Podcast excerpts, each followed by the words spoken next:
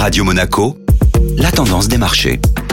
La tendance des marchés avec Société Générale Private Banking. Bonjour Julien Tomaiolo. Bonjour Benjamin. Une séance attentiste sur les marchés. Faute de tendance claire sur les résultats des élections de mi-mandat aux États-Unis, les marchés étaient orientés hier en légère baisse. Les républicains pourraient l'emporter de quelques sièges à la Chambre des représentants, mais aucune majorité ne se dessine au Sénat pour l'instant, alors que les résultats dans de nombreux États sont pour l'heure très serrés. Face à cette incertitude, les opérateurs de marché se focalisent sur le deuxième enjeu de la semaine, c'est-à-dire les chiffres de l'inflation aux États-Unis pour le mois d'octobre, qui seront publié en début d'après-midi. Dans l'attente de ce fameux pivot de la Réserve fédérale, les investisseurs seront attentifs à l'impact potentiel de ces chiffres sur la future politique monétaire. Le CAC 40 a ainsi clôturé en baisse de 0,12%, l'Eurostock 50 a perdu 0,23%, tandis que le S&P 500 était en baisse de 0,70% à la clôture européenne. Et que s'est-il passé du côté des valeurs? Dans un contexte d'incertitude sur l'avenir de son alliance avec Nissan, on notera la baisse de près de 4% du constructeur automobile Renault. Son partenaire japonais a en effet annoncé un relèvement de ses prévisions de résultats après une progression de 45% de son bénéfice trimestriel, grâce notamment à la dégringolade du yen.